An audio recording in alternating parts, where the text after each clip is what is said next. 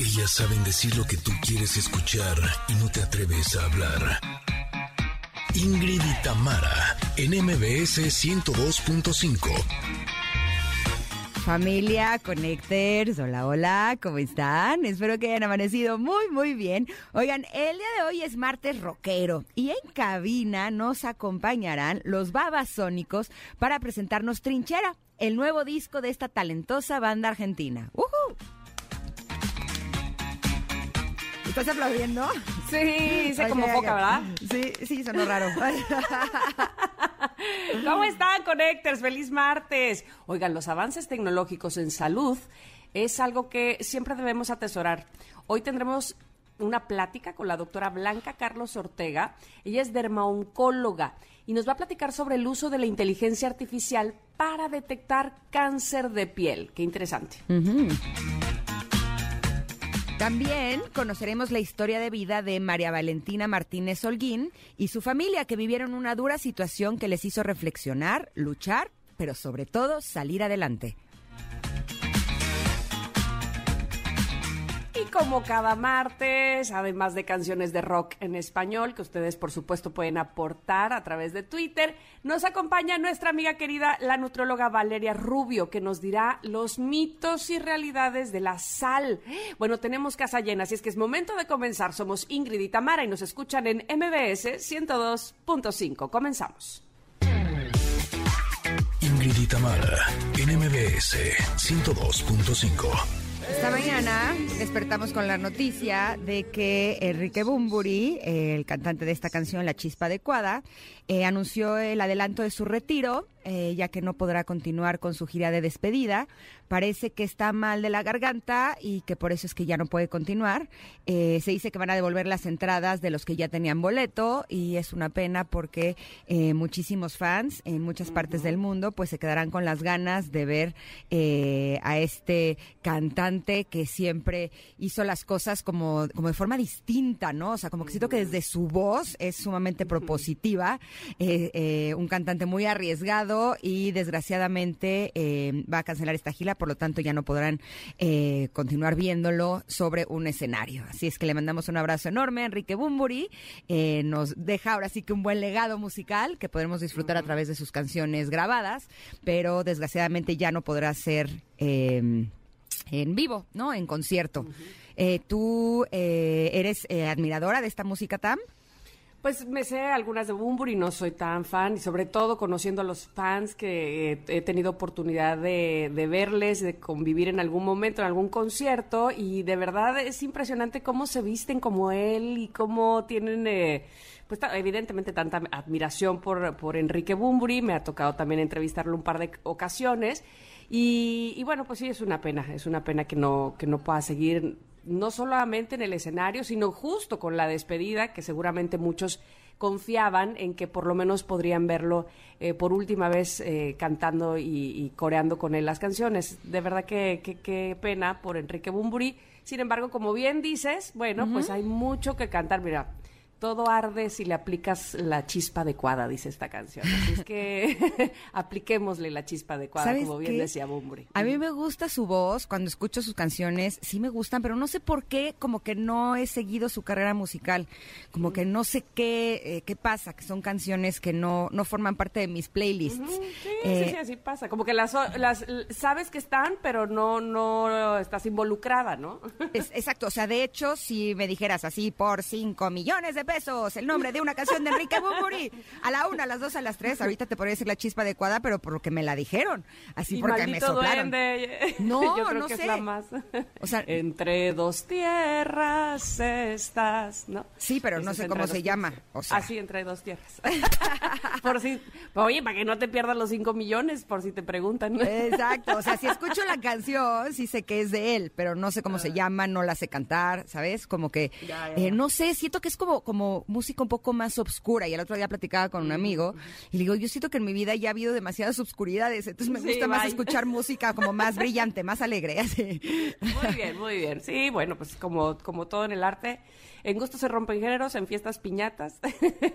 Así es que, bueno, pues este, insisto, es una pena para sus admiradores que de verdad son de hueso colorado, ¿eh? Exacto, exacto. Pues una pena por todos ustedes que eh, pues no van a poder ver esta última vez Enrique Bumuro en concierto.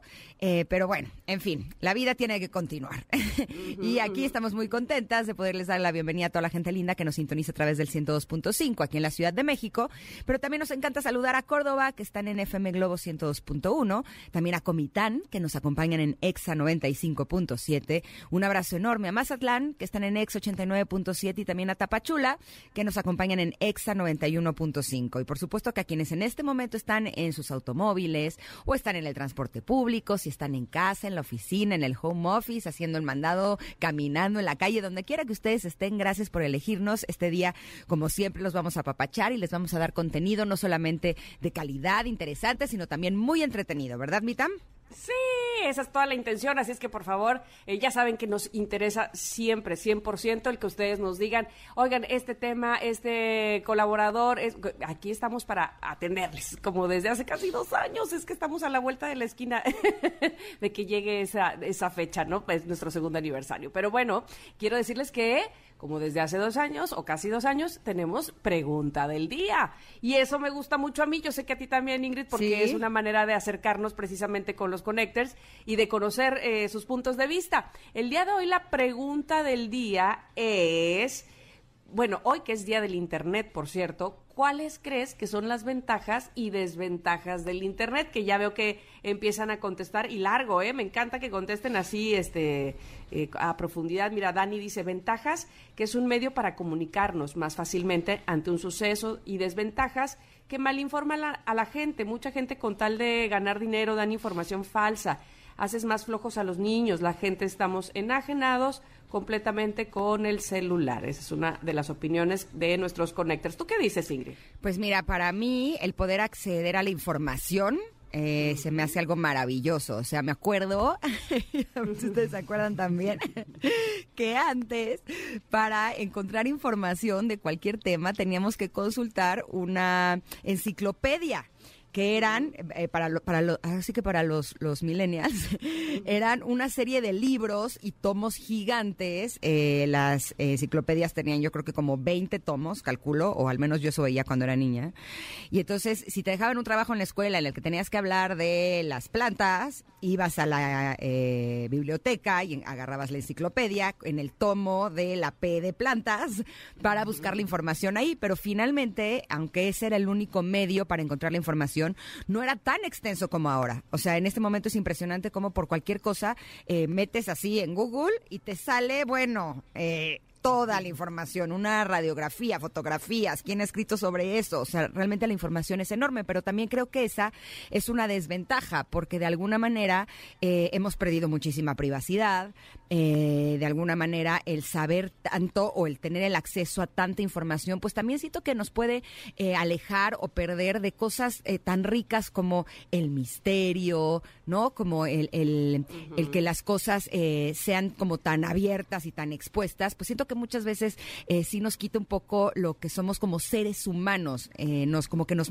mecaniza, no sé si estoy siendo clara, pero eh, como que nos vuelve eh, más útiles, ¿no? y hace que la parte profesional, por ejemplo, se vuelva más importante, cuando en realidad yo creo que las relaciones con las personas, lo que sentimos, siento que eso podría tener más peso y el que tengamos tanta información al alcance de nuestras manos, pues podría alejarnos un poco más de ello. ¿no?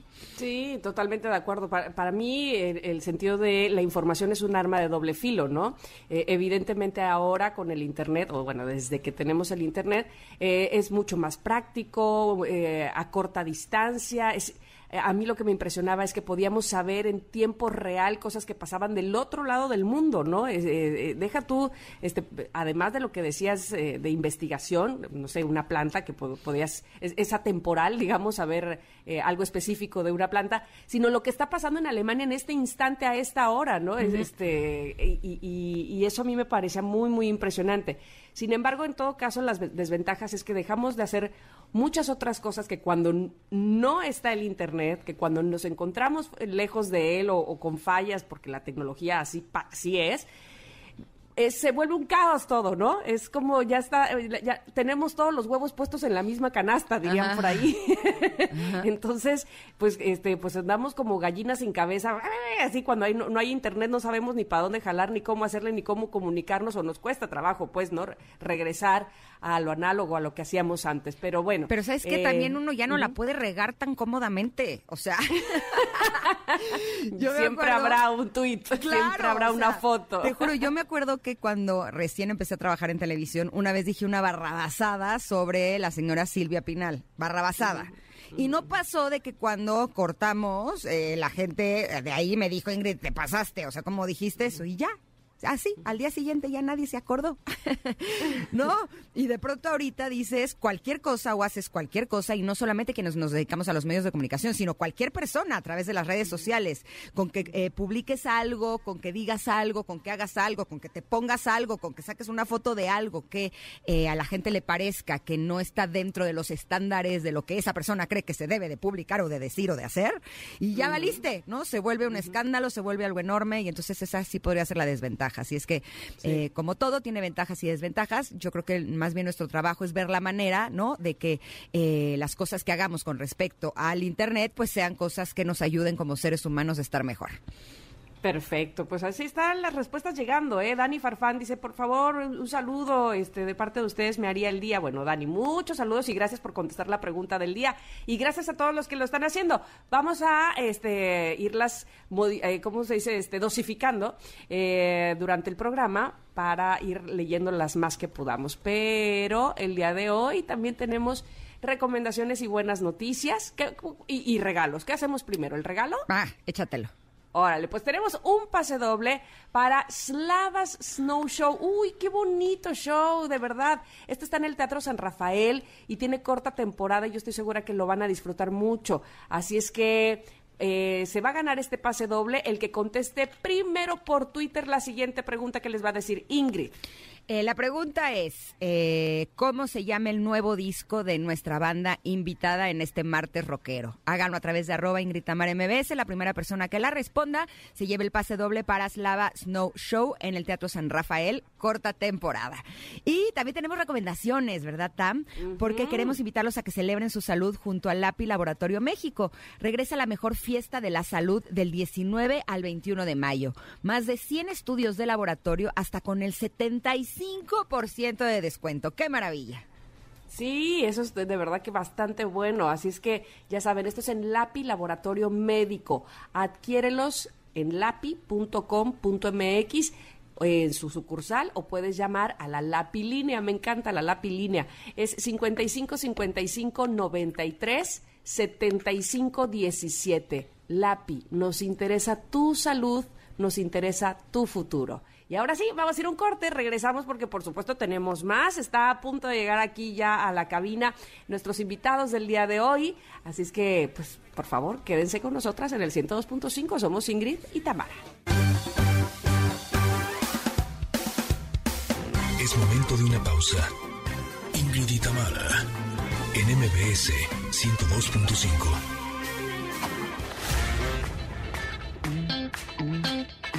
Tamara, NMBS 102.5.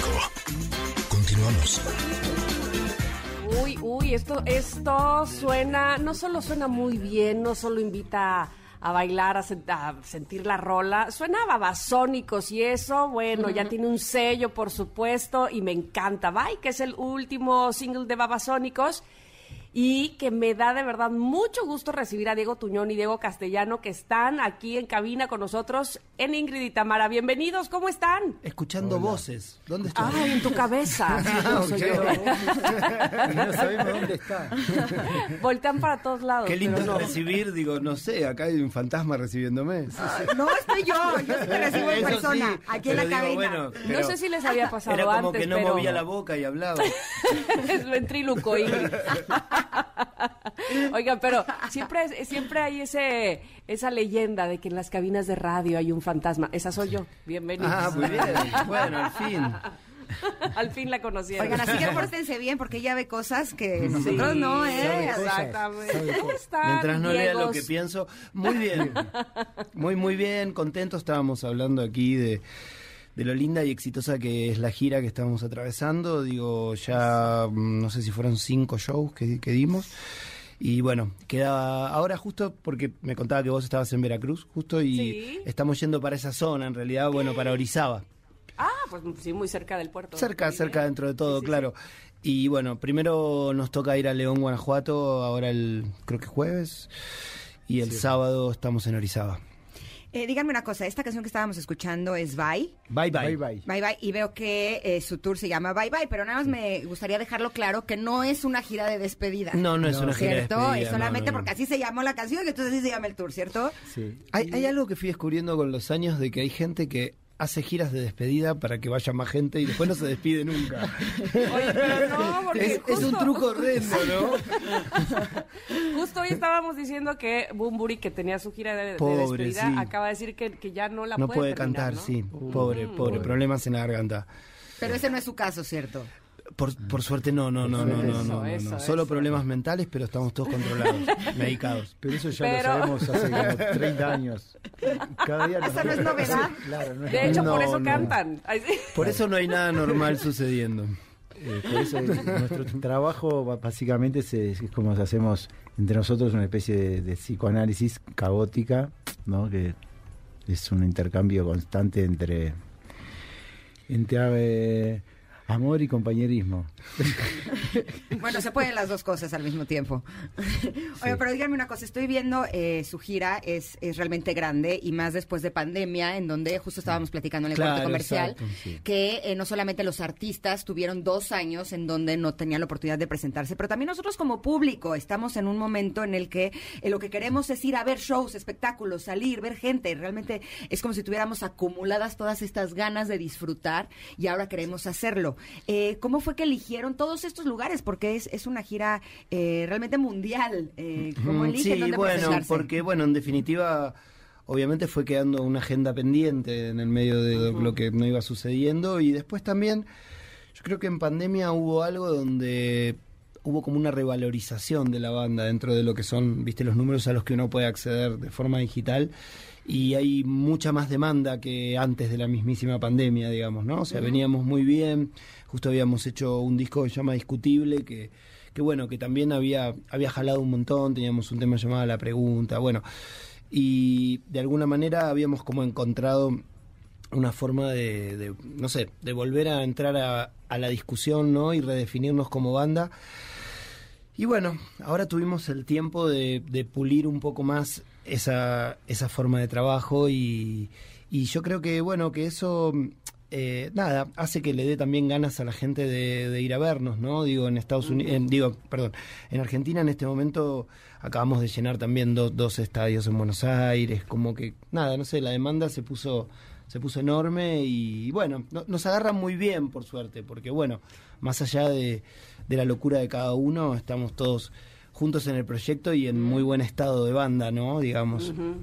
Es que justo estaba pensando, es como si nos hubieran este, detenido, así de quiero salir, quiero salir, y no- y me detienen así de las, de las muñecas, y cuando me dicen, ahora sí ya puedes salir y ver a los babasónicos, pues eh, eh, se hace este intercambio de locura del que estamos hablando, ¿no? Porque evidentemente ustedes tienen todo un estilo que intercambian con sus fanáticos en cada eh, eh, momento que se suben al escenario. Yo creo que ellos les Eh, inyectan mucho, Lo ¿no? que estás diciendo es, es tan real que no, no aceptamos ninguna propuesta de streaming porque no conllevaba a eso, ¿viste? O sea, como, no sé, me imaginaba tocar una canción y de golpe, o sea, nunca hay silencio cuando tocas en un, en un estadio o en un lugar pequeño, lo que sea, ¿no? Es como, o sea, es, es esa ida y vuelta, es ese sonido de que también hace a la música lo que es, ¿no? Digo, o sea, aparte de lo que es la canción para que la escuches en tu casa, ¿no? Eh, estoy viendo que fueron cuatro años eh, los Entre que- disco y disco. Entre disco y disco, exactamente. Eh, evidentemente en estos cuatro años se nos atravesó pandemia, pero Sí. ustedes como banda durante este tiempo se reunían a componer o fue hasta que pasó esta ola. Mira, en Argentina fue muy duro el encierro, como que fueron casi años seguro. un- o sea, va. Nosotros siempre lo digo, pero la pandemia nos agarró acá, marzo 2020, en el Vive Latino. y nos volvimos a Buenos Aires y recién nos pudimos volver a ver a fines de diciembre del 2020. O sea que entre los nueve meses, entre marzo y diciembre, no nos pudimos ver, básicamente. Eh, pero bueno, estuvimos Podría cada uno por trabajando. Zoom, ¿no? Sí, no, no, no, ¿O no? No, no, no, Ojalá. no nos vimos por Zoom, creo que una vez sola, el manager para ver que el proyecto siga vivo. Y, pero no, es ma- más, como telefónicamente, mensajito, texto, WhatsApp, esas cosas. Sí, como y- cada uno encerrado en su guarida, en su trinchera, ¿no? Eh, reconfigurando lo que era el presente y viendo cómo se proyectaba hacia el futuro. Había una gran incertidumbre, ¿no? No se sabía si iba a durar dos meses, seis, un año, dos. Entonces, No, sí, o si, o si tenés que vivir, digo, la pandemia todavía no terminó y no sabía en qué grado iba a continuar y hasta qué punto uno iba a poder tocar con los aforos totales y esas cosas, ¿no? Digo, a, a ver si a partir de ahora el, el show es cada persona a un metro y medio de distancia, digo, como, no sé, ¿no? Como, qué sé yo. Hasta que, bueno, Se por suerte, todo- en noviembre pasado volvimos de gira aquí, por primera vez. El show que volvimos a abrir fue en, en- En Juárez. en Ciudad Juárez. En sí. Juárez. Después de 20 Sí, que nos está meses. adoptando como sus, sus- sus Sí. hijos, realmente, en Juárez. Sí, es Sí, que sí, todo sí. México les quiere. Bueno, en México en todos lados tienen muchos fans ustedes. Es que me si te lo pones a pensar, nosotros vinimos Sí. por primera vez en el año 95 y era ¿Sí? el, el- claro, el, el negocio del rock era era muy pequeño en relación a lo que es ahora. Entonces también yo creo que nos valoran un poco como si fuésemos una de esas bandas locales que hemos hecho desde el Rocotitlán, el- no sé, to- todos los Claro, pequeños lugares y hemos caminado sí. y hemos ido a las colonias, hemos hecho todo lo que, no sé, lo que casi cualquier banda mexicana ha hecho y hemos recorrido toda la República. Sí. Entonces, en definitiva, qué sé yo, eh, gran parte de nuestra, de nuestra música y nuestro imaginario se impregna de lo que sucede aquí, ¿no? No, pero Oigan.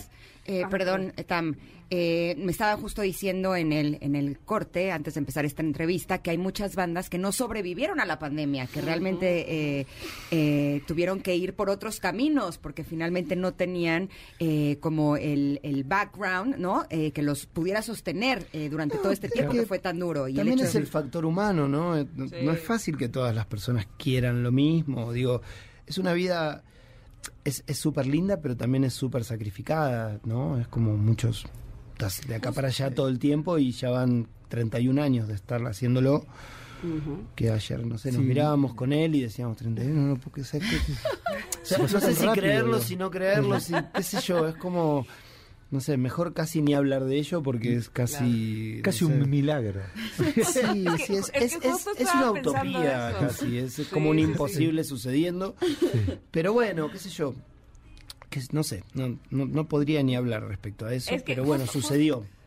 Justamente eso pensaba precisamente, como una banda este, con tantos años, este, pues ha pasado sí esta pandemia, pero seguramente ha pasado otras, ¿no? Y no sé si alguna vez han estado, no en la tablita de decir hasta aquí, pero sí eh, en, en la posición de pensar cómo, no, cómo, no- cómo podemos renovarnos o refrescarnos o entregar algo pues que sea, no sé si innovador o no, este, no sé si han pasado por ese punto o no, cuéntenme ustedes. A ver, en realidad pasamos, yo creo que hemos pasado por todos los Todas, puntos, sí. muchos. Argentina siempre tiene esas especies de choques económicos donde, o sea, el espectáculo muere inmediatamente, qué sé yo. Hubo, hubo- hubo muchos momentos, pero, a ver, siempre nosotros nos enfrentamos en cada disco a, a la situación de, de entender de que si vamos a tratar de hacer una canción nueva que signifique y que tenga algún sentido y que, y que no haya existido antes, con lo cual también tenés como esa competencia con uno mismo, ¿no? O sea, digo, cada disco de Babasónicos es de una exigencia personal muy, muy, muy grande y son bastante difíciles de atravesar. O sea, eso, eso solo a través de nuestra autoexigencia. Qué bueno que a veces recibe el premio de tener una gira como esta o esas cosas. Pero después también, qué sé yo, a veces te va bien, a veces te va mal. Es como, es, es, es importante no estar muy permeable con el afuera. ¿no? O sea, mientras, Claro. mientras la parte de adentro está bien, nos, nos juntamos nosotros, nos encerramos y sigue saliendo música. Entonces, bueno, eso, eso significa que hay, que hay determinada salud. A veces es mejor, a veces es peor la música. Sí. Pero yo me siento en un gran momento. Sí, es como Sí. que la entrega nuestra, es- sin darnos cuenta, es completa, ¿no? Es total, pero a la vez, con el tiempo aprendimos, o yo aprendí, a no tener muchas expectativas y tampoco tomármelo tan en serio de los resultados, ¿no? Porque es algo que algo no man- maneja. Uno tiene que estar se- seguro en el punto de, de que hizo lo mejor que podía o lo que sentía. Oye, yo para bien o para Claro. mal tengo un ego donde creo que si no me entendiste es culpa tuya. pero bueno, Oye, sé que estoy equivocado muchas Yo veces. ya lo dije. No se fijan en los resultados, pero para mí los resultados del Bye Bye Tour son, son realmente Sí. grandes. Eh, veo que en México van a estar en Guadalajara, Monterrey, Ciudad Juárez, Aguascalientes, en la Ciudad de México, Toluca, Tuxtla Gutiérrez, León, Orizaba. Eh, van a hacer también gira por Argentina, irán a, a Santiago de Chile, eh, Los Ángeles, California, Chicago, España, Francia, Alemania. O sea, más lo que se acumule de aquí a septiembre, que es donde veo que Yo tienen sí- su última yo- fecha. Yo sí les quiero pedir, sí, sí les puedo encargar algo de ahí de Alemania. Ahí sí, imagínate, ¿no? Una eh, salchicha disecada. Un charqui de salchicha. aprovechando, aprovechando que van. No, no es verdad. No, evidentemente encargarles que, bueno, eso no es un encargo, es- eso lo sé eh, de, de por sí, de todo el amor, el cariño que van a entregar a su público, por supuesto aquí en México, que así los estamos esperando, así ya han estado gozando este desde hace unos días quienes ya querían recibirles con, con, con- coreando sus canciones. De verdad que gusto que estén de vuelta en México. Sí, sí, es un placer y bueno, ojalá podamos volver este año o bueno, ya si no el año próximo. Sí, hay planes para eso. ¿no? Hay planes, hay posibilidades de antes de fin de año, pero si no, bueno, vendremos y ya haremos la presentación formal del álbum, que seguramente después va a tener más sorpresas. Y mira, eh, mañana, eh, no pasado mañana van a estar en León y el 21 TAM en Orizaba, Ajá. por si te quieres ir Sí, a dar sí, una sí. vuelta. Sí, me encanta, porque la verdad me queda bastante cerca y sería maravilloso verles y, y corear como supongo que hiz- hizo toda la gente el jueves pasado en el Auditorio Nacional. ¿Qué se siente, eh? Re- Este, regresar y, y ver Y así ese es, lleno? es uno de los venues más hermosos, o sea, el, el más hermoso que hemos tocado seguro. Y no, bueno. Y la se gente está se como siente loca, hermoso, se siente hermoso llenarlo. Y bueno, que haya toda todo este entendimiento también, ¿no? O sea, siento que la música fue muy bien recibida, hace muy poco que salió el álbum y la gente ya lo está cantando, o sea, como es lindo, hay como toda esa ida y vuelta que es muy interesante, digo, porque bueno, cuando uno carga con toda la historia que cargamos nosotros, también a veces la novedad no impacta tanto, pero no es el caso. A nosotros No. nos escuchan en diferentes ciudades y en diferentes partes del mundo. Eh, para todos sus fans, eh, ¿dónde pueden encontrar la información sobre las fechas, los lugares eh, donde se van a presentar en esta gira de Bye Bye? Y en babasónicos.com ¿Ok? y también tenemos Instagram, tenemos Facebook, Y es Babasónicos. Ba- Babasónicos, sí. La verdad que creo que no tenemos idea. Yo no soy Pero seguro ni, ahí. ni redes, pero lo hay. Yo me entero de todo en babasónicos.com. Yo mismo. Sí, yo mismo. Sé que hay un Google Drive, pero no sé acceder. Ay, me pasa lo mismo. que aquí puedes en el Google Drive. No, se los mando por WhatsApp y ustedes los suben al Google Drive No, no, soy un hijo de puta que, o sea, necesito, a ver dónde hay wifi para enterarme cómo sigue mi agenda. Oigan, pues mira, precisamente este, las redes sociales están haciendo lo suyo. Martis escribe por eh, Twitter y pone, buenos días, tuve la fortuna de verlos, son unos genios, los disfruté muchísimo, por favor, mándenme un saludo, soy Martis.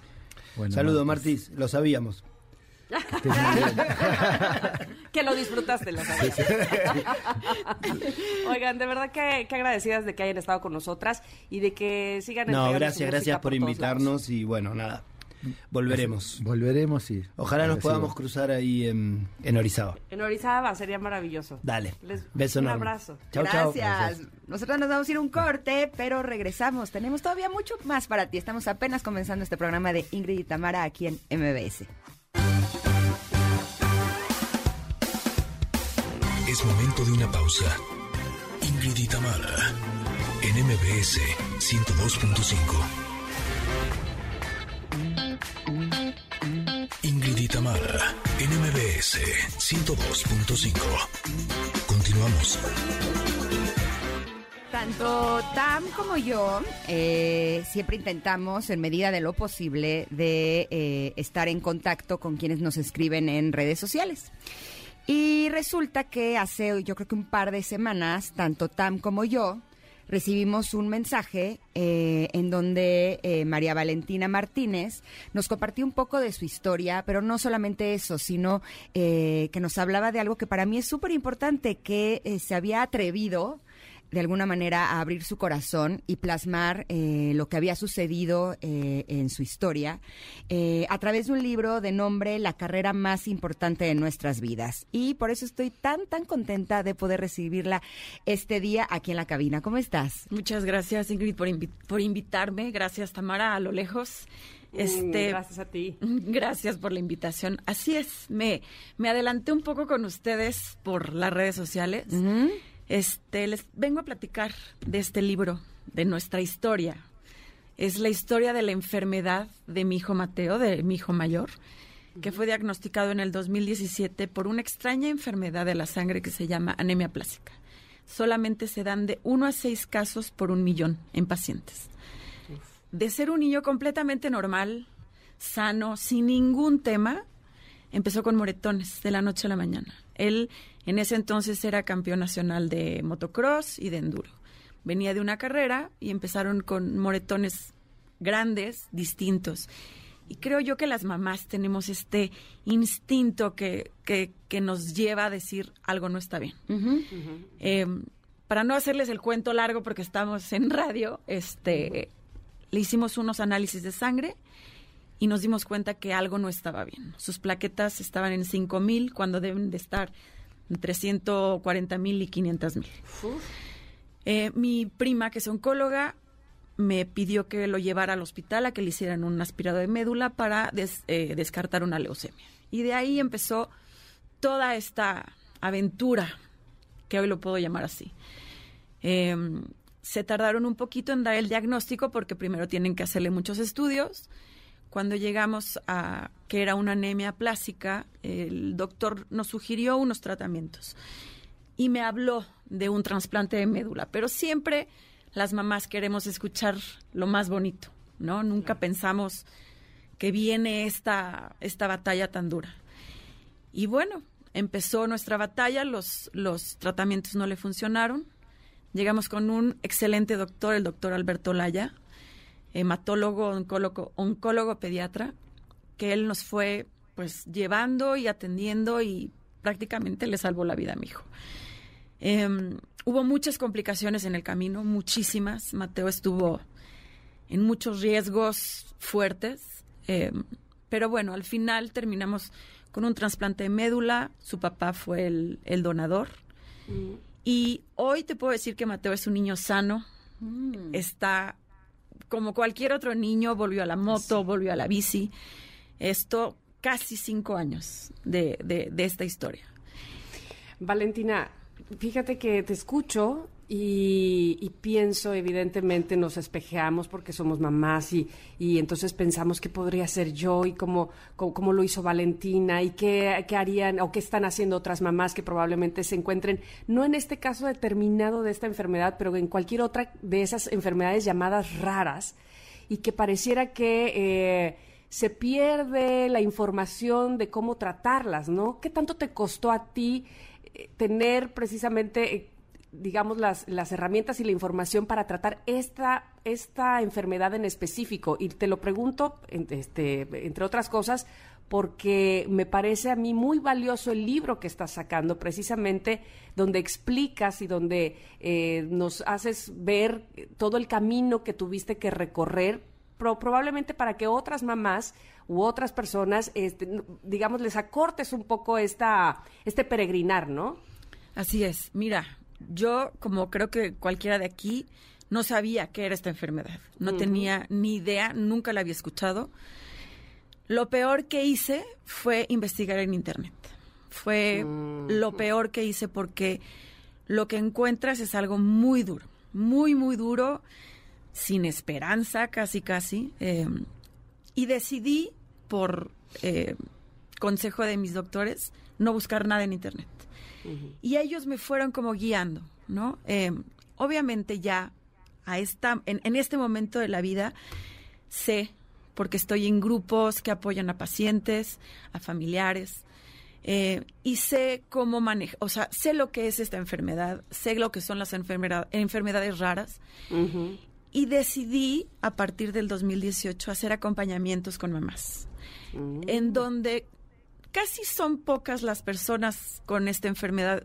Sobre todo me enfoco más o me llegan más pacientes oncológicos, niños con temas oncológicos que van hacia trasplante. Entonces, mira, eh, eh, yo, yo no digo que yo sea un manual, ¿sabes? Ni tengo la verdad absoluta. Pero el que ya haya yo pasado algo así, pues te conecta con esa persona. Eh, te, pues sí, como espejeas, ¿no? Lo acaban de decir. Este, te van, las vas acompañando, las vas guiando un poco a lo que viene, porque son momentos bien duros, bien, bien duros, que mucha gente te dice, ay, échale ganas, sal adelante, no te, no te caigas. Pero si no lo has vivido, no lo, o sea, no sabes lo que estás este, enfrentando, ¿no? La batalla que estás viviendo. Y hay días en, lo- en los que dices, Dios mío, ¿qué, ¿qué va a pasar, no? O sea, ¿hacia dónde vamos? Pierdes el control. Los doctores de pronto crees que pierden el control. Entonces, si llegas a un momento difícil y que sepas que hay alguien ahí para ti, creo que es muy valioso y, y- y te ayuda a caminar y a no sentirte perdido. Cuando alguien está pasando por una situación difícil y le dices te entiendo, eh, eh, lo que quieres es como empatizar con esa persona, conectar con esa persona, pero si está viviendo algo que tú ya viviste, sin lugar a dudas sabes un poco más, aunque no tienes la certeza de cómo lo puedes acompañar de mejor manera. Así es. Y este libro, La carrera más importante de nuestras vidas, eh, sería algo así como un acompañamiento para mamás y papás que estén pasando por este tipo de desafíos, no solamente eh, como esta enfermedad, sino cualquier enfermedad que pueda estar eh, en la vida de sus hijos. Yo creo que sí, y me atrevo a decir que puede ser hijos, hermanos, amigos, gente conocida.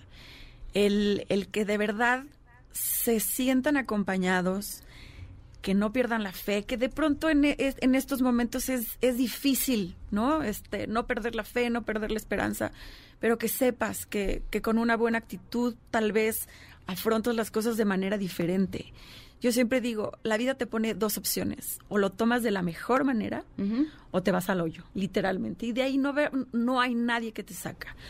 Y en este caso, por ejemplo, la actitud que tomamos mi marido y yo an- ante esta situación con, con Mateo, a él le dio esa parte de fortaleza de no sentirse que de verdad se estaba muriendo, sino Y que... que estaba- ¿Perdón? O, o que estuviera solo, ¿no? Exacto. Eh, Tomó, tomó seguridad de parte de ustedes. Así es. Es que es, es impresionante, te voy a decir por qué Ingrid empezó esta entrevista diciendo que eh, Valentina te habías acercado a nosotras, eh, entiendo que te acercaste a otros medios, vamos, que estás, me, me- no solo me admira o, o admiro lo que estás haciendo eh, al sacar este libro, sino además todo el empeño que estás poniendo por que la gente sepa de esto. Este, les ponía yo aquí en el chat del programa, eh, esto de las enfermedades raras a mí me inquieta mucho porque hay poca información, ¿no? Y entonces cuando uno se puede identificar con otra persona que ya lo ha pasado, como bien estabas diciendo, evidentemente siempre será eh, un motivo de esperanza para saber que te puede ir mejor. Así es que yo te agradezco no solamente el que hayas venido al programa, sino todo esto que estás haciendo por los demás, porque evidentemente tu hijo Mateo está bien y podrías haberte quedado ahí, ¿no? Y decir, bueno, nosotros ya la libramos, pero, pero toda esta labor que haces al, al- al venir al radio, al, al querer hablar y exponerlo, eh, sin duda alguna es muy valiosa para toda la gente que te escucha. Gracias, María Valentina. Te lo agradezco muchísimo y sí, esa es eh, mi, mi lo que quiero lograr con este libro. No quiero que se quede ahí guardado, no quiero que sea como un trofeito para mí, ¿sabes? O sea, quiero que esta historia llegue a la persona indicada, que sepan la historia de Mateo, que sepan que es una historia de fe, de esperanza y que también se vean reflejados en ella. No sé si te sientes así, pero de pronto es como la sensación de que todo ese dolor o incluso ese sufrimiento tenga un fin, ¿no? Eh, que, que todo eso que a ti te dolió, todo eso que a ti te movió, eh, también le ayude a otras personas a pasar por ese tipo de situaciones de maneras pues más transitables, más amorosas eh, y que puedan realmente experimentarlo de una manera distinta a través de tu aprendizaje. Y el hecho de que lo estés haciendo a través de este libro me parece que es un acto sumamente generoso. Te agradecemos muchísimo que hayas estado aquí y te agradecemos muchísimo el hecho de que la carrera más importante de nuestras vidas de María Valentina Martínez Puede estar en manos de cualquier persona que quiera leerlo. Gracias. Muchísimas gracias a ustedes por la invitación. Hasta pronto. Vamos a ir Gracias, a un corte. Al contrario, vamos a hacer un corte, regresamos, porque por supuesto tenemos la segunda hora de este programa de Ingrid y Tamara aquí en MBS en el 102.5. Volvemos. Es momento de una pausa. Ingrid y Tamara en MBS 102.5.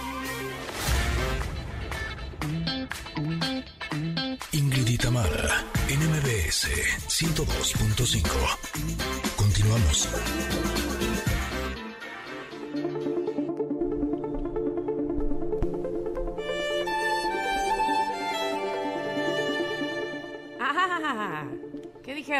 ¿Qué onda con el comentario? Aquí está, aquí está diciendo, hey, acuérdense de mí. y llegó el momento del comentario. Y, y ay, esta, esta pregunta me gusta, me gusta para que por lo menos dediquemos unos minutitos en hacérnosla y en cuestionarnos y en reflexionar eh, sobre la respuesta, evidentemente. La pregunta es, ¿cómo me demuestro amor a mí mismo? Y luego tiene una pregunta aparte que dice, ¿y a los demás? Ah, qué importante no perdernos, no perdernos de vista, ¿no? No perder ahí entre tantas cosas que hay que hacer y la agenda y subo y bajo y entonces le entrego, le digo, le bla. ahí estamos nosotros de fondo, ahí estamos nosotros, esos pies, esas piernas, esa cabeza, evidentemente todo el cuerpo, poniéndonos al mil eh, y así desde hace mucho tiempo, es decir, ¿en qué momento paramos y decimos, ok, esto me lo doy para mí, esto así me demuestro amor, así me demuestro que eh, estoy consciente de lo que estoy haciendo por mí, estoy consciente de lo que estoy haciendo por los demás y entonces necesito un regalo. Necesito respirar. eh, hay tantas maneras de, evidentemente, de, de- de demostrarnos amor a nosotros mismos, eh, ya sea además honrando aquello que pensamos, honrando aquello que, que tenemos convicción, haciendo lo que nos gusta, sintiendo placer. eh, comiendo bien, leyendo. Hemos hablado varias veces de eso, pero es importante que no lo perdamos de vista. Y una cosa importantísima, a mi parecer, que hace que nos demostremos amor, que hace que nos pongamos como prioridad en primer lugar en la lista, es confianza en nosotros mismos. Mm, muchas veces, y lo digo por experiencia y lo he platicado aquí, a veces confiamos más en, el otro, o en la opinión del otro, o en lo que el otro nos dice, y si lo dijo el otro, entonces seguramente sí, sí es. Ay, a voy a, voy a preguntarle al otro porque entonces, este, para que me diga por dónde ir, si melón o sandía, ¿no? Si confiamos en nosotros mismos, de verdad es una gran muestra de amor y- y de soporte y de apoyo para nosotros. Así es que no lo echemos en saco roto, no nos dejemos a lo último, no olvidemos que ahí estamos y que ahí estaremos además para el resto de nuestra vida, solamente nosotros con nosotros mismos. Y más adelante, por supuesto, en la otra pregunta, que cómo demostramos amor a los otros, sin duda alguna sirve, no solo sirve, es esencial, me parece es fundamental, esta autodemostración de amor para poder dar al resto eh, pues con la misma calidad que nos damos a nosotros, ¿no? Muchas veces, y así lo creo también firmemente, habla mucho de, de cómo nos tratamos a nosotros mismos el hecho de, de- de ver cómo tratamos a los demás, es decir, eh, el hecho de cómo nos relacionamos con el resto de la gente, eh, tiene que ver con cómo, cómo, e, esa vocecita en nuestra cabeza que nos habla a nosotros y cómo nos tratamos y cómo nos demostramos amor. ¿Tú qué dices, Ingrid? ¿Cómo te demuestras amor a ti misma? Mira, justo hace un tiempo vi una publicación en Instagram que decía que eh, amor propio y amarte a ti mismo no es darte eh, estos espacios en los que te metes en una tina con burbujas, te tomas una copa de vino y te echas en tu cama a ver películas en una plataforma que eh, un acto de amor a uno mismo es crear una vida de la que no necesites escapar. Y se me hizo contundente, porque eso no quiere decir que no hagas esas cosas para apapacharte, sobre todo cuando estás cansado, cuando lo quieres o lo deseas, punto final, ¿no? Puedes hacerlo eh, cuando tú quieres. Eh, pero sí creo que el crear una vida que te guste, esa es no solamente una responsabilidad que tenemos los seres humanos, sino una de las cosas por las que venimos a este mundo. Y justo les conté el otro día que estoy leyendo un libro sobre sobre el karma, que es de eh, Sadhguru. Y eh, justo ayer estaba leyendo algo que me llamó como mucho la atención.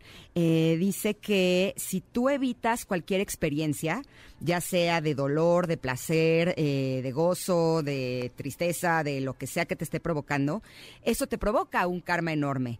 En cambio, si experimentas cualquier cosa sin resistencia, el karma se disuelve.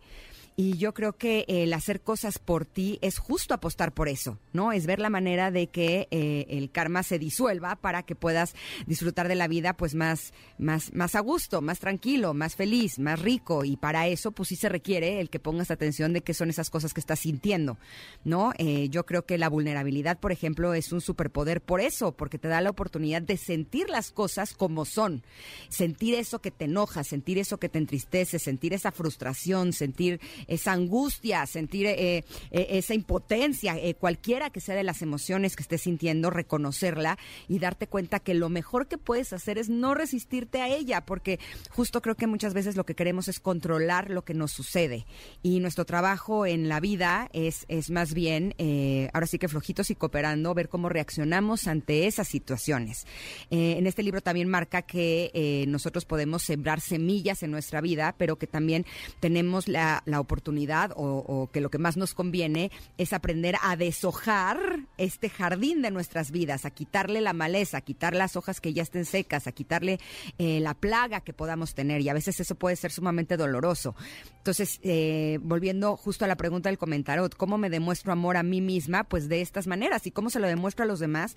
Pues intento acompañarlos en el camino para que puedan eh, sembrar sus propias semillas, en el caso de mis hijos, por ejemplo pero que también eh, aprendan a deshojar, eh, a quitarle todo, todo lo que ya no sirve a sus vidas para que puedan eh, enfrentarse de una, de una manera pues mejor. Así es que me parece maravilloso que haya salido esta carta el día de hoy, Tam. La verdad que sí, este, detenernos un momento a pensar en eso precisamente hace que recordemos desde cuándo no nos estamos ofreciendo amor a nosotros mismos, ¿verdad? Este, desde cuándo nos tenemos ahí olvidadillos o qué, qué nos falta reforzar. Pero bueno, Está posteada la carta, por supuesto que sí, ahí en arroba Ingrid Tamara MBS para ustedes con todo el cariño. En lo que nosotros vamos a ir un corte y regresamos con la segunda hora de este programa. Chequenla, por favor. Somos Ingrid y Tamara. Nos escuchan en MBS. Volvemos. Es momento de una pausa. Ingrid y Tamara en MBS 102.5.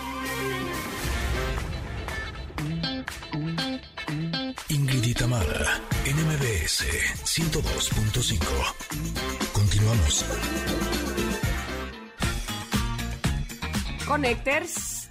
No se vayan, ¿eh? Aquí estamos, aquí estamos. En la primera hora de Ingrid y Tamara estuvieron con nosotros en cabina Diego Tuñón y Diego Castellano del grupo Babasónicos y nos presentaron Trinchera, su nuevo disco siempre nosotros nos enfrentamos en cada disco a, a la situación de, de, entender de que si vamos a tratar de hacer una canción nueva que signifique y que tenga algún sentido y que, y que no haya existido antes, con lo cual también tenés como esa competencia con uno mismo, ¿no? O sea, digo, cada disco de Babasónicos es de una exigencia personal muy, muy, muy grande y son bastante difíciles de atravesar más adelante tendremos una conversación con la doctora Blanca Carlos Ortega para hablar del uso de la inteligencia artificial en la detección de cáncer de piel. Y Vale Rubio nos dará los mitos y realidades de la sal. Somos Ingrid y Tamara y así continuamos aquí en el 102.5.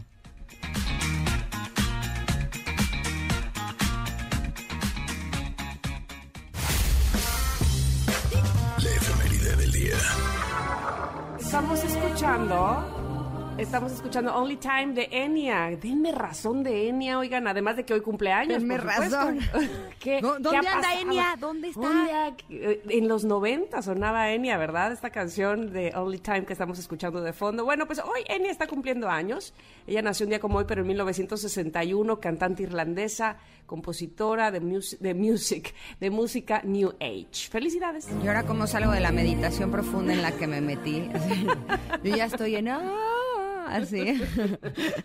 Brillante, brillante. Exacto. En 1984 eh, nace Passenger, cantante y compositor británico cuyo sencillo más exitoso es Let Her Go. Bueno, bueno, bueno, pues felicidades a Passenger también. Oigan, eh, vamos a defunciones. En defunciones un día como hoy, pero de 2012 muere Donna Summer, la reina de la música disco. Eh, título que comparte con Gloria Gaynor, por cierto. Pero a Donna la recordamos por canciones como On the Radio, ¿no? Bueno, famosísima, por supuesto. She Works Hard uh, for the Money. Y también por Has Tough, de 1948. Ay, quería que llegara esa parte. Siento que ahí me, me expreso, me explayo. Oigan, Oye, también- ¿Eh? máximo ídolo de Michael Jackson. ¿Te acuerdas que Michael Jackson en repetidas ocasiones decía que él quería ser como Donna Summer? Ah, neta, no sabía eso. Sí, sí, sí, sí, sí, sí. Eran, eran amigos, este, pero él la admiraba así mucho, mucho, mucho. Órale, órale. Oigan, también un día como hoy, pero del 2009, muere uno de los escritores más queridos de América Latina, el uruguayo Mario Benedetti. Y Hace Janina así de, híjole, no, esa no. No, no tenemos este poemas de Benedetti. Bueno, pues ya, lo investigaremos nosotras. Pero eh, hoy es Día Internacional contra la Homofobia. Eh, conmemora la eliminación de la homosexualidad de la lista de enfermedades mentales por parte de la Asamblea General de la Organización Mundial de la Salud. Y el objetivo principal es el de coordinar todo tipo de acciones que sirvan para denunciar la discriminación de que son objeto las personas homosexuales, bisexuales, transexuales y además para hacer avanzar en sus derechos en todo el mundo. Importantísimo día. Sí, por supuesto que sí. Y el día de hoy, la pregunta del día está dedicada a el Día del Internet. Esta efeméride es promovida por la Asociación de Usuarios de Internet e Internet Society. El objetivo es dar a conocer las posibilidades que ofrecen las nuevas tecnologías y promover su accesibilidad a la red. En la actualidad se observa el incremento de la conectividad a la red y la consolidación de la economía digital, entre otros aspectos. Sin embargo, se destacan brechas o diferencias significativas en el acceso y velocidad de las redes, generando condiciones de desventaja y desigualdad en el uso de la red en varios países del mundo. La pregunta del día es justo cuáles creen que son las ventajas y las desventajas del Internet. Eh, justo platicábamos con María Valentina Martínez, la, la escritora de la carrera más importante de nuestras vidas, de cómo eh, cuando hay alguna enfermedad no es una buena idea consultar, consultar en Internet porque las noticias pueden ser eh, no beneficiosas para tu salud mental, incluso, ¿no? Y justo eso me hizo recordar que cuando me hago estudios de laboratorio, tengo la mala costumbre que cuando veo algo que está fuera de rango, me meto a investigar eso que es. Hasta que un día me pegó un susto porque te juro que fue de, ya me voy a morir mañana. O sea, esto está muy mal.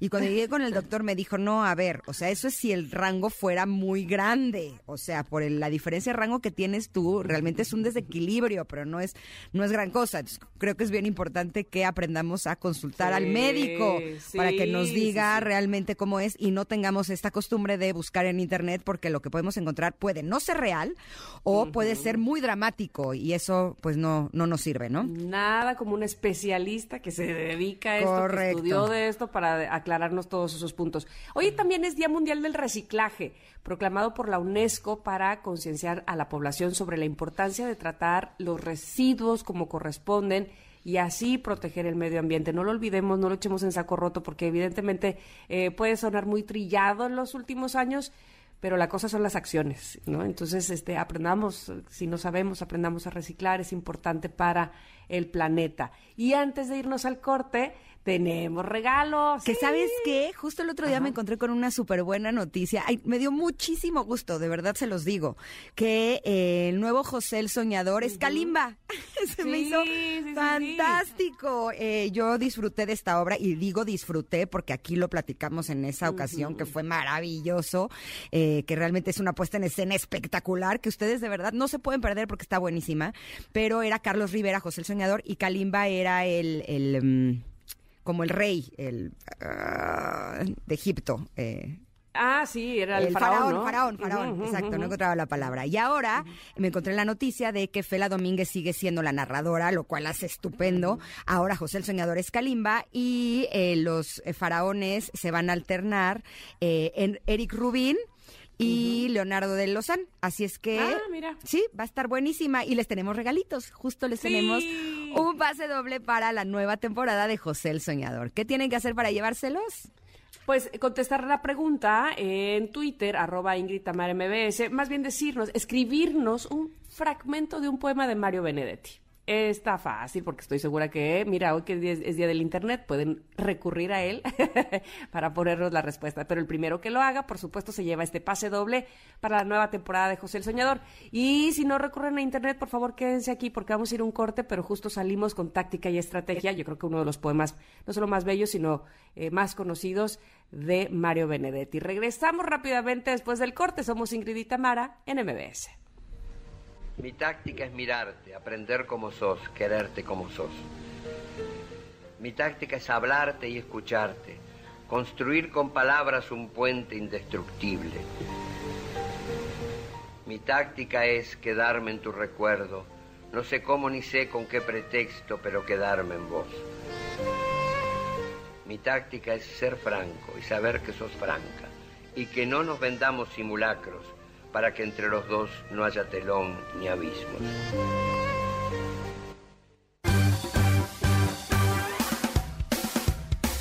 Es momento de una pausa.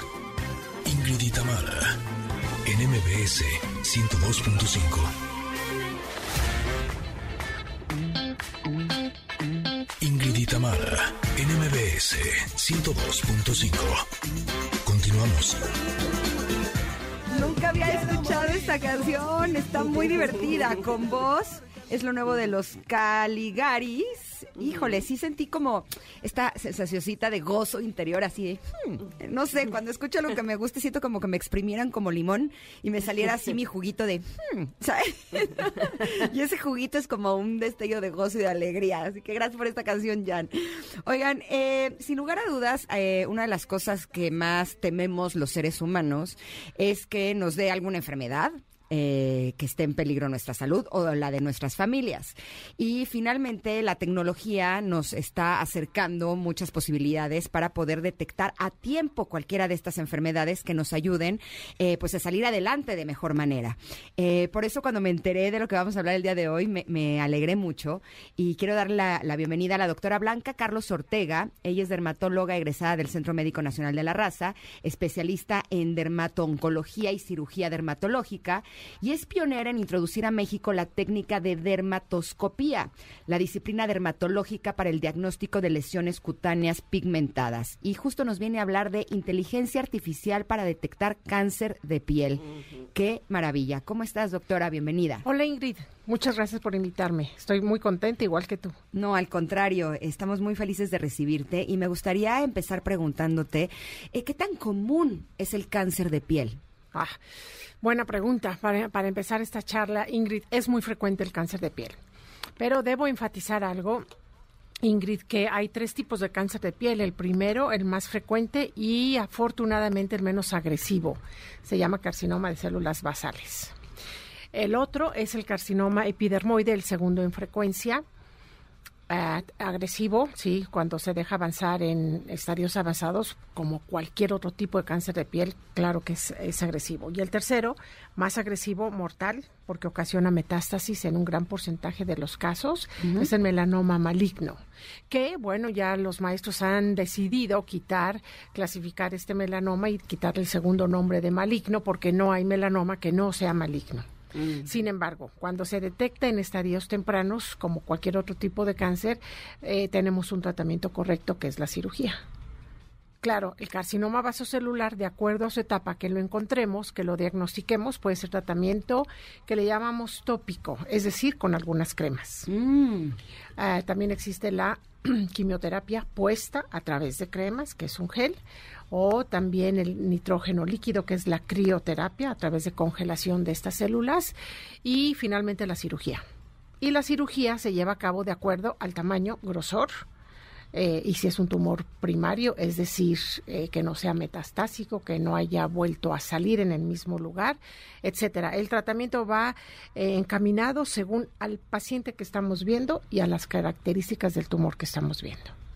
Y para eso existe esta técnica que le llamas de inteligencia artificial, que es a través de una gran máquina alemana que se llama PhotoFinder, que nos ayuda a hacer un mapeo en todo el cuerpo, se graba en esta galería de imágenes y a través del tiempo, que ese tiempo lo indica el especialista, el dermatólogo en este caso, cada cuándo vamos a ver ese paciente según el riesgo que tenga ese paciente para mapear todo el cuerpo y en él el montón de lunares que presenta, manchas que presenta y el tiempo nos va a marcar a través de esta eh, eh, inteligencia artificial si estamos ante cambios eh, que indican el crecimiento propio del paciente y no de que sea la lesión mala necesariamente o al revés, que esta lesión sí está creciendo independientemente de la edad del paciente y está teniendo unos cambios que lo vemos, eh, le llamamos displásicos o y o malignos. Entonces, esto es lo que hace esta, esta máquina, el grabar este tipo de lesiones que trabaja a través de la inteligencia artificial y con ello hacemos un mapeo o eh, fotografía corporal total. A través Doctora, este buenos días. Hola. ¿Cómo está? Hola. Eh, estoy muy atenta escuchando y me voy a regresar un poquito, un poquito me voy a regresar nada más a preguntar las razones o los factores para eh, tener eh, cáncer de piel. es, es un asunto que evidentemente a muchos nos preocupa porque sabemos que, por ejemplo, el sol al cual estamos expuestos todos, chicos, grandes, medianos, eh, pues es un factor importante. Hay otros más de los cuales tenemos que cuidarnos y cuáles deberían ser esos cuidados. Ah, hola Tamara, claro que sí. Lo principal son las radiaciones ultravioletas. Ese es el primero. El otro, más o menos de la mano, es el genético, porque son, son circunstancias ambientales y circunstancias genéticas. En síntesis, lo podemos decir de que podemos cambiar eh, los hábitos ambientales, las circunstancias ambientales, sí, pero las genéticas no. Entonces, en eso no podemos hacer ningún cambio. Tamara, no podemos hacer nada de prevención, eh, solamente sí cuidarnos. Es decir, que si tenemos eh, eh, carga genética, pues obviamente debemos de ser muy respetuosos de los factores ambientales como son, como es la radiación ultravioleta. ¿Cómo podemos hacer eso? En principio con uso de una excelente fotoprotección. No solamente es el fotoprotector que conocemos como una crema de determinado factor de protector solar, sino ropa adecuada, lente, sombrero, no salir tan a esas horas que nos afecta más el sol, que es entre 11 y 2 y 3 de la tarde es decir, una serie de, de, de, temas que tenemos que tener en mente de que si ya hay una carga genética, los factores ambientales, el dermatólogo nos tiene que ayudar muchísimo de la mano para cuidarnos. ¿A qué horas del día es cuando más o menos debemos de, de protegernos más? El cáncer de piel eh, se nota porque de pronto puede salir como un lunar o una cosa así, o eh, te sientes mal, o sea, se puede reflejar en otra área de tu vida porque de pronto eh, cuando a mí me ha dado como un poco de temor, ¿no? yo ahora me cuido mucho del sol, pero en mi adolescencia no me cuidé. que pudiera salir en alguna zona en la que yo no lo vea y que entonces no lo pueda detectar a tiempo. Afortunadamente es muy poco frecuente eso. Ah, que haya un cáncer de piel que no sea visible en, el cuerpo. Sí, sí puede haber, sobre todo en mucosas. ¿Qué son mucosas? Los ojos, mm. la boca, cavidad de cavidad bucal, eh, genitales en hombres y en mujeres. Entonces ahí sí cuesta un poquito de trabajo, además de verlo, también sentirlo pero en la superficie de la piel es, como bien lo dijiste, Ingrid, a través de una mancha. Pero estamos hablando en eso de, eh, especialmente del melanoma, que aparece como un lunar, como una mancha silenciosa. No se siente, no duele, pero sí se ve. Entonces, en esto es la autoexploración, que el paciente, la persona, se conozca su cuerpo. Hay que tener mucho cuidado en adultos, en mi edad, de que aparezca un lunar nuevo. Ojo, lunar lunar. No es nada adecuado que después de los 50, más o menos sí, 50 años, aparezca un lunar nuevo. no va a ser lunar, va a ser otras cosas, entonces acudir con el dermatólogo de inmediato. Claro que en los niños los lunares es la regla. Aparecen los lunares cuando uno es pequeño y van creciendo y van saliendo un montón de lunares conforme el pequeño crece. En adultos eso es es de campanas de tener mucho cuidado. Ok, alarma. Alarma, eso es correcto. ¿Qué, con qué facilidad podemos encontrar en nuestro país esta técnica de la dermatoscopía? es muy difícil, Tamara, muy difícil. Sí, porque es una técnica relativamente novedosa en México. Entonces nuestros maestros eh, no lo consideran como ya no muy adecuado para eh, aprender y entender y ejercitar una nueva técnica cuando hablamos de maestros que ya están eh, en la última etapa de la vida. Pero esta técnica es bien aceptada por los jóvenes residentes, muy, muy aceptada. Claro, el, el Photo Finder, una servidora lo tiene en una forma eh, particular y en un instituto, en el hospital General de México eh, en forma en forma institucional, pero privada es una servidora que, que lo tiene en su consultorio particular. Eh, el cáncer de piel, eh, tú me dirás si es, si es correcta mi pregunta. se va cocinando de alguna manera hasta que de pronto sale y entonces si tuviera, si apareciera un lunar en alguna parte del cuerpo, habría la posibilidad de que hubiera cáncer de piel en otras zonas, claro. aunque no se vea. Claro. Sí, sí, sí. Pero a ver, eso, eso puede haber ese tipo de, hablando de melanoma que se puede presentar en mucosas, como lo mencioné. Si hay un, un cáncer de piel en el, en el cuerpo, en la, en la piel, y puede haber otro en otro, en otro lugar, es la pregunta. No, o sea, que el mismo cáncer de piel esté en otros lados cocinándose, aunque no haya un brote como tal. Ah, bueno, entonces estamos hablando de metástasis, por supuesto que sí. El vasocelular metastatiza eh, de una manera excepcional. El carcinoma espinocelular, el segundo en frecuencia en México y en el mundo, eh, puede metastatizar entre un 18 20%. Y esas metástasis, por supuesto, son internas. Mi pregunta es justo si esta máquina lo que hace es diagnosticar cómo está el estado general con respecto al cáncer de piel. No. O solamente en ese lugar en donde se revise. Solamente piel. Esto no eh, se puede, no, no vemos vísceras, no vemos sangre con esto. Esto es solamente superficie cutánea epidermis, dermis y dermis superficial, dermis, media. Hasta ahí nada más. No llega músculo, no llega a vasos, no llega a vísceras, ¿sí? Sin embargo, este Photofinder, esta máquina, a través del mapeo que hacemos corporal total del paciente, sí nos puede indicar lo invasivo que pueda ser este cáncer. Esa era mi pregunta. ok. Y entonces sí mandar eh, hacer estudios diferentes eh, para ver si hay efectivamente un cáncer o unas células por ahí rodando en otras en cualquier víscera. Sí por supuesto que sí. De acuerdo a la invasión que veamos en la piel. Sí. Ok, ok. ¿Cuáles son los eh, tratamientos una vez que se diagnostica que se haya que se tenga cáncer de piel? Seguramente tiene que ver con el nivel o, con la fase con la que eh, en la que se está, pero básicamente, ¿qué, ¿qué, se hace con el cáncer de piel? Sí, lo has dicho bien, Tamara. Todo tiene que ver con el grosor o nivel de invasión y esto lo sabemos a través del estudio histopatológico que es el gold standard. Entonces, una vez teniendo el índice de, invasión a través de, se mide en milímetros, podemos saber si ese cáncer es operable o ya no. Okay.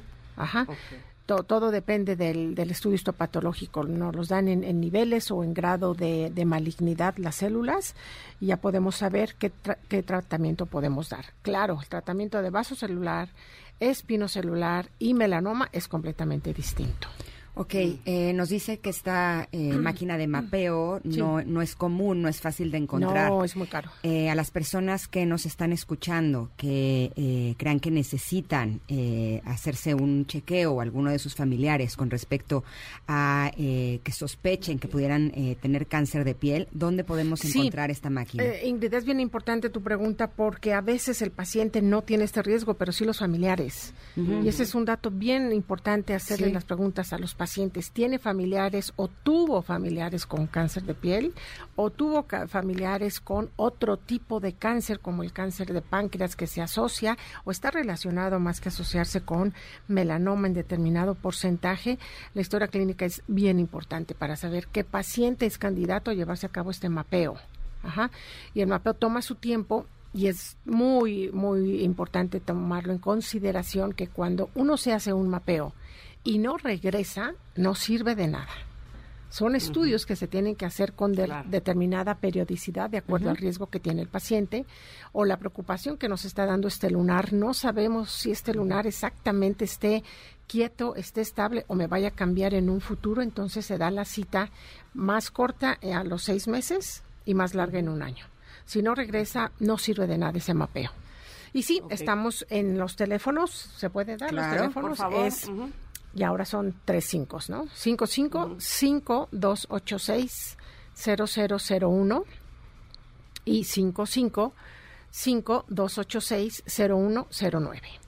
De todas formas, lo vamos a publicar en nuestras redes sociales y si tuvieran alguna duda, pues eh, con toda confianza nos pueden preguntar para que nosotros les demos el, el dato de la doctora Blanca Carlos Ortega y que puedan eh, acercarse a este aparato de mapeo de inteligencia artificial para detectar cáncer de piel. Muchas gracias, Ingrid, por este espacio.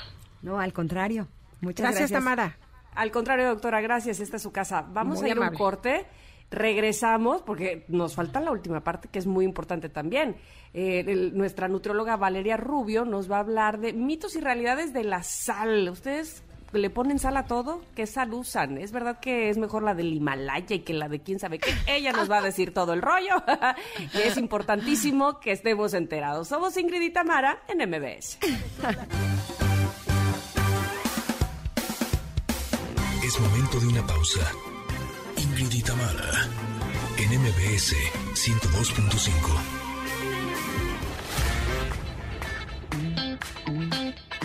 Ingrid y Tamara en MBS 102.5.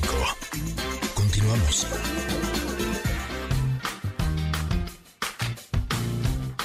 Barriga llena, corazón sano y contento.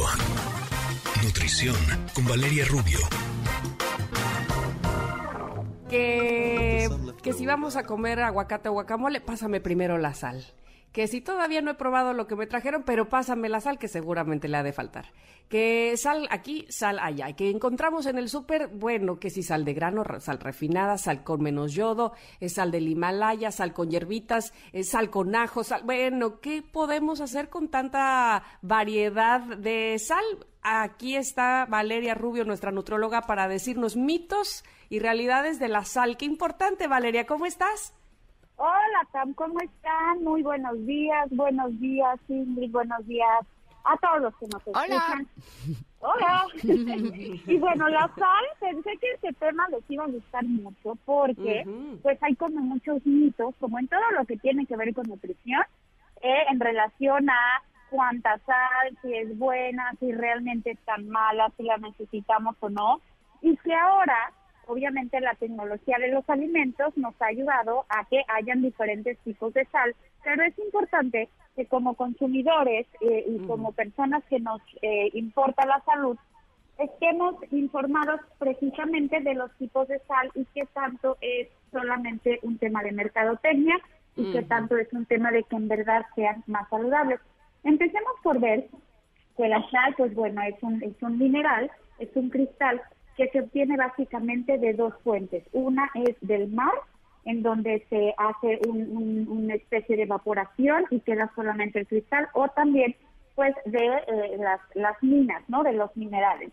Y entonces, eh, los usos que, le damos a la sal son básicamente en los alimentos para darle sabor. La sal quita este eh, sabor también como amargo. Si alguna vez han hecho una salsa verde con tomate, han visto que entre más sal le pones, menos amarga queda. Entonces, ese es un poco como el switch, el cambio que le da la sal a los alimentos. Pero además, la sal, pues como es cloruro de sodio, nosotros sabemos que el sodio es un mineral que es importantísimo en el organismo porque junto con el potasio y junto con otros electrolitos, eh, logra ese equilibrio de los líquidos en el cuerpo adentro y afuera de la célula. Entonces la sal es eh, cloruro de sodio y se recomienda, las autoridades sanitarias recomiendan al menos 3.75, es decir, 1.500 miligramos de sodio al día, nunca sobrepasar los 2.300 miligramos de sodio. Entonces, es importante que cuando nosotros veamos algún producto con alguna etiqueta nutricional, veamos eh, y vayamos sumando, de ser posible, sin exagerar, las cantidades de sodio. Muchas veces unas galletas, una bolsa de frituras puede tener 400, 500 miligramos de sodio.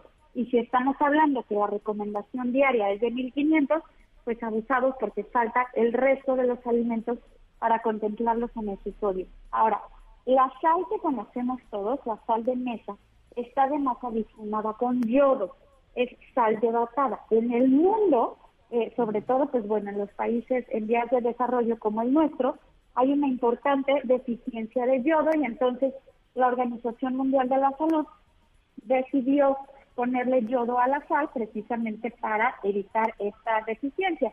La sal común, el, el, contenido de sodio de la sal, este porcentaje que les voy a decir es importante para compararlo con las otras sales de las que vamos a hablar, es del 97 al 99%, es decir, la gran mayoría de esta sal es, eh, es, es sodio, ¿no?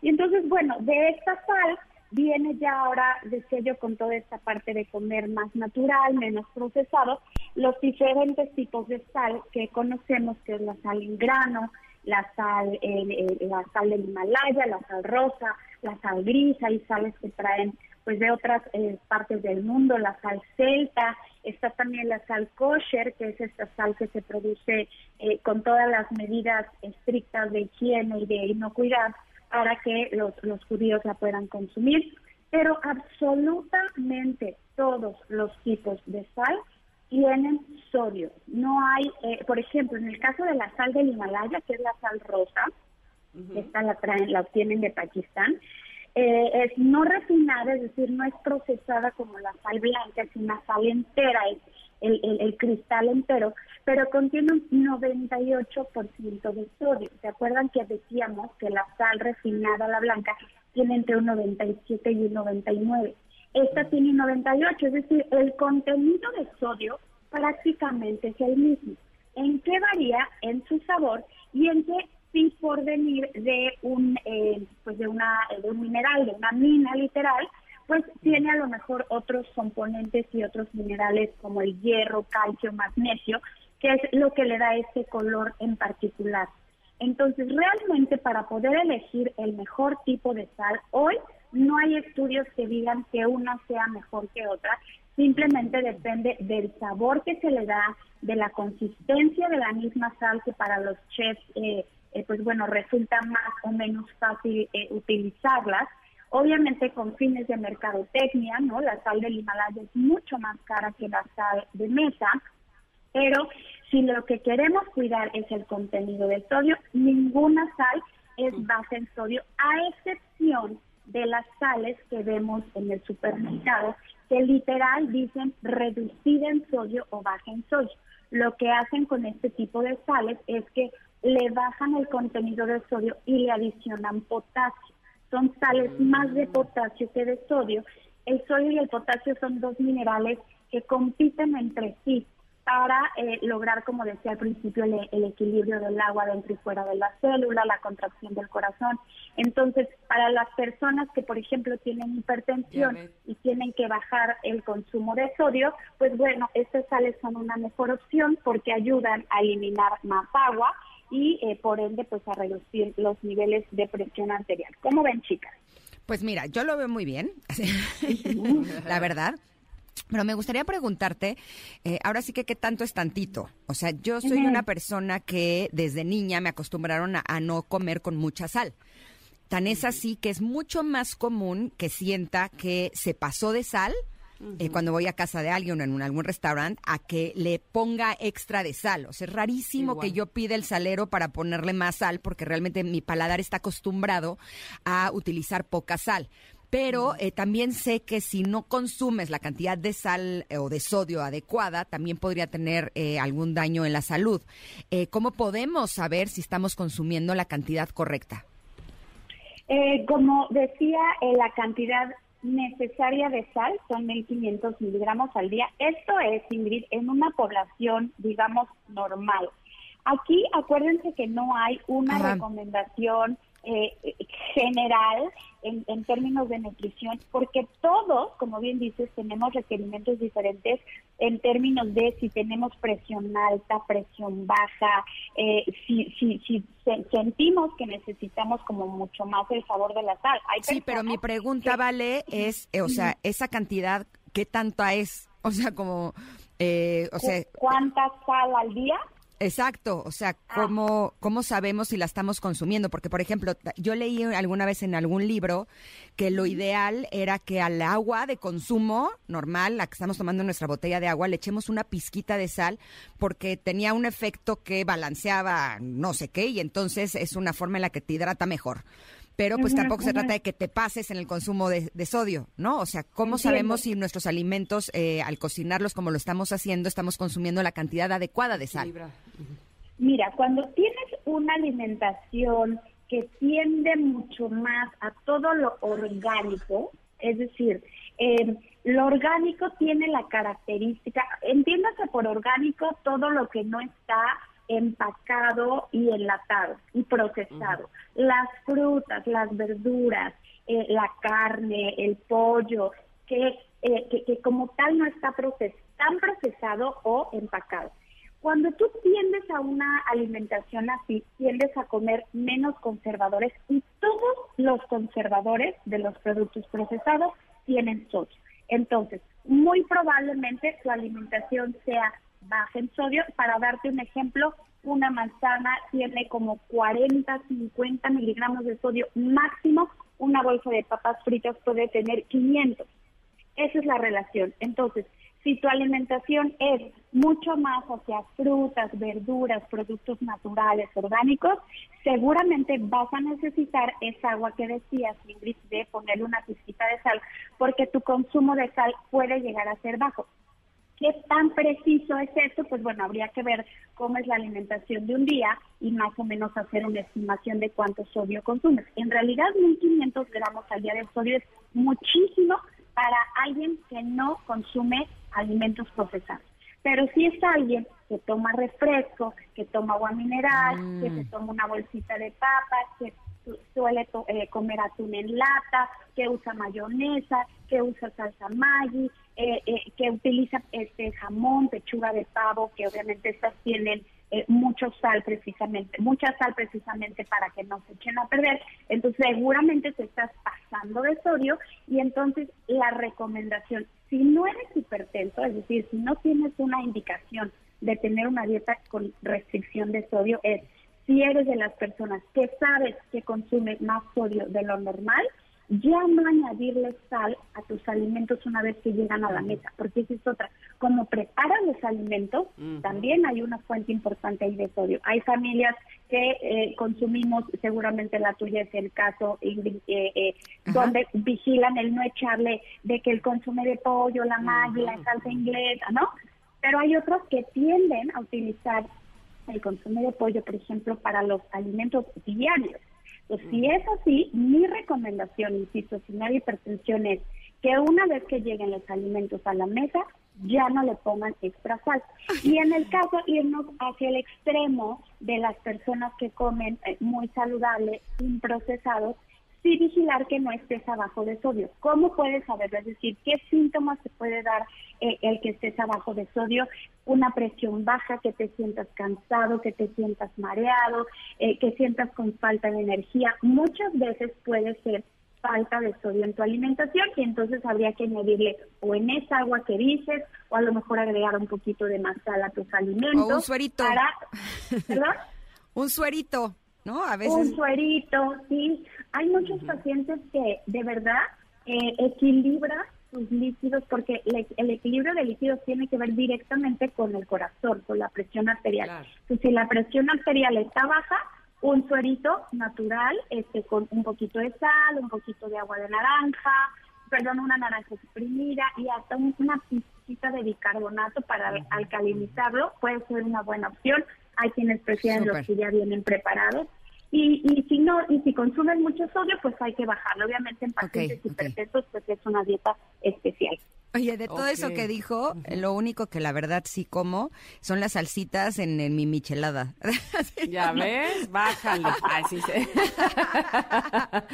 Vale, desgraciadamente se nos fue el tiempo, pero absolutamente todo lo que dijiste fue de total valor y yo estoy segura que nuestros connectors así lo han notado también. ¿Dónde te pueden localizar?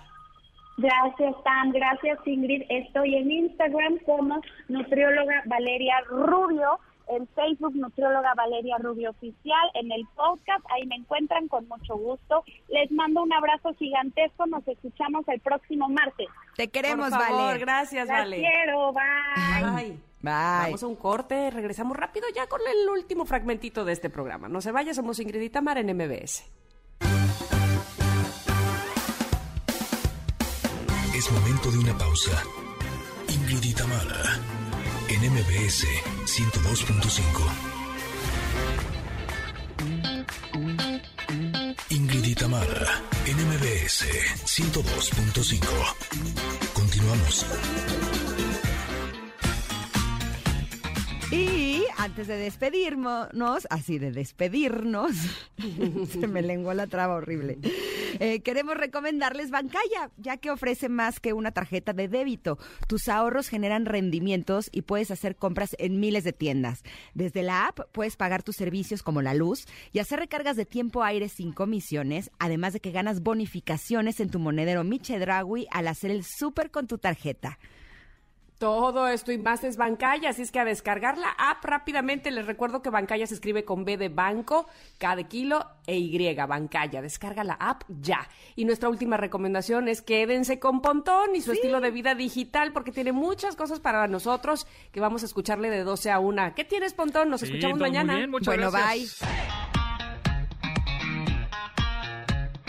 Ingrid y Tamara te esperan en la siguiente emisión. MBS 102.5.